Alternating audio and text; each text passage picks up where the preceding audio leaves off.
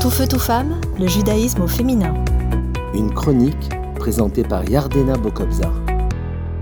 Heureuse de vous retrouver pour une nouvelle chronique sur la période du Homer, qui est une période d'élévation spirituelle, de développement personnel, un épanouissement en même temps personnel et spirituel. C'est le raffinement des émotions. Nous possédons sept attributs, sept midotes, et cette semaine nous allons voir la rigueur. Ces sources sont puisées de Rabbi Jacobson. Nous avons compris que la bonté, dans la chronique précédente, est la pierre angulaire des relations humaines.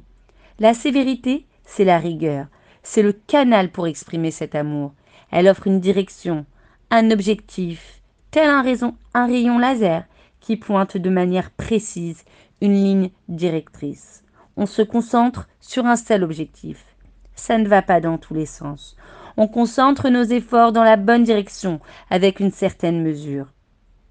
Avoir une certaine rigueur dans l'éducation pour recadrer, donner des règles de vie de manière rigoureuse, eh bien c'est une façon d'aimer. Vouloir que nos enfants, nos élèves, amis se réalisent de la meilleure façon, alors on doit s'interroger sur notre manière de recadrer. Est-ce qu'il y a de la critique ou bien du mépris? Est-ce fait avec amour? Et puis, il y a la rigueur dans la rigueur. Ma rigueur est-elle rigoureuse? Est-ce que je persévère dans ma discipline de vie? Suis-je bien organisé? Mon temps est-il efficace et bien géré? Et puis il y a la compassion dans la rigueur.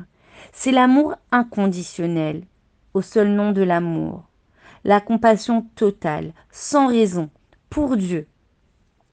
Et la constance dans la rigueur.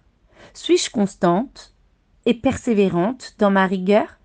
Ou seulement quand je n'ai pas le choix. Suis-je fiable sur le plan de ma rigueur? Et il y a l'humilité dans la rigueur. Être conscient que sa position provient de Dieu et non pas due à ses propres vertus, à sa propre personne.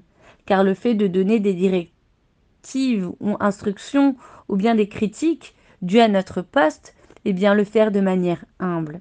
Ensuite, il y a l'attachement dans la rigueur, car le but de l'attachement, c'est de raffermir les liens.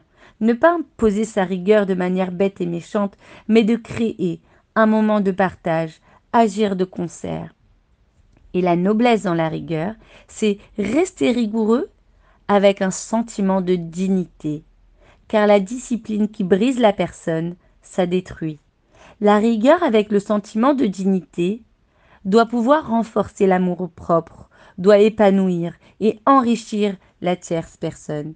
Donc nous avons décrit la rigueur combinée avec toutes les autres attributs. La rigueur avec l'amour, la rigueur avec la, rigueur, la compassion, la persévérance, l'humilité, l'attachement et enfin la noblesse.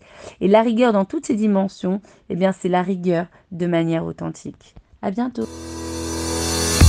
Tout feu, tout femme, le judaïsme au féminin.